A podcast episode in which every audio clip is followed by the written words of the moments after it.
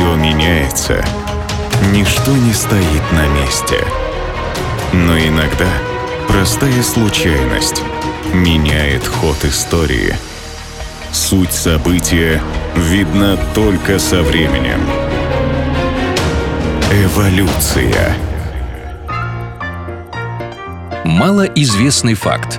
Ни братья Люмьер, ни их ближайший конкурент Томас Эдисон не воспринимали кинематограф как нечто стоящее. Они считали его цирковым аттракционом, который вскоре надоест публике.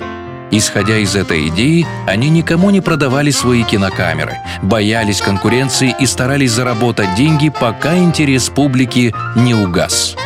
Понять их скепсис несложно. Тогдашние кинокамеры могли снимать только трехминутные ролики.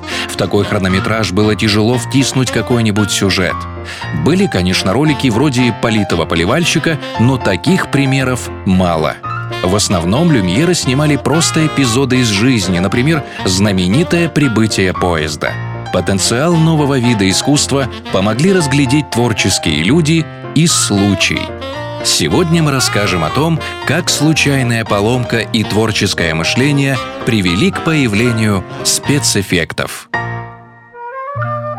Одним из первых зрителей того самого прибытия поезда в декабре 1885 года был французский иллюзионист Жорж Мильес – он был настолько впечатлен увиденным, что предложил братьям Люмьер огромную сумму за их кинокамеру.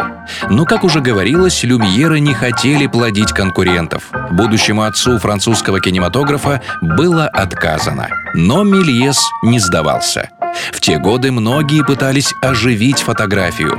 Был среди них и английский изобретатель, который оказался сговорчивым и продал свою разработку французу. Жорж усовершенствовал аппарат и занялся копированием творчества люмьеров. Одним из первых его фильмов стала запись бытового события «Игры в карты», Возможно, так бы и продолжалось, если бы не его величество случай. Однажды, когда Мелье снимал площадь оперы в Париже, его камеру заело. На исправление поломки ушла минута, и все это время камера находилась в режиме, который мы сегодня называем «стоп-кадр». Естественно, что за прошедшую минуту положение движущихся объектов в кадре изменилось. При проявке пленки иллюзионист с удивлением увидел, что конный экипаж превратился в катафалк, а на месте мужчин оказались женщины. Так родился первый в истории спецэффект, а фокусник сразу понял, что эффект стоп-кадра можно использовать при создании иллюзии в кино – в 1896 году Мельес, используя этот прием, снял трехминутный ролик «Исчезновение дамы», а позже первый фэнтези «Замок дьявола». Жорж Мельес положил начало эпохи спецэффектов, но золотой век создания зрелищных картин наступил спустя полвека после смерти великого иллюзиониста.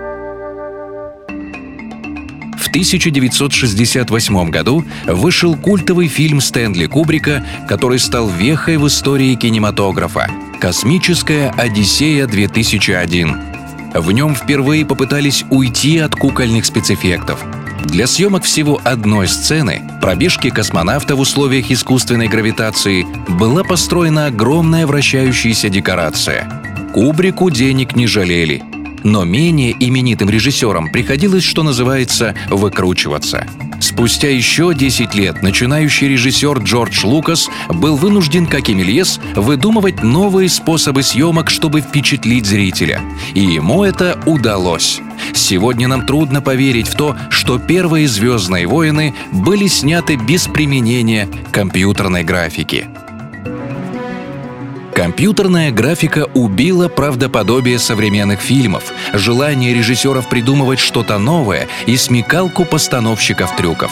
Но память жива, и люди до сих пор любят «Звездные войны», «Первого Терминатора» и «Рубакопа», «Путешествий Симбада» и «Кинг-Конга» 1976 года – и неудивительно, что фильм «Повелитель времени», который получил премию «Оскар» за лучшие визуальные эффекты в 2012 году, посвящен случайному создателю первого спецэффекта — великому иллюзионисту кино Жоржу Мельесу.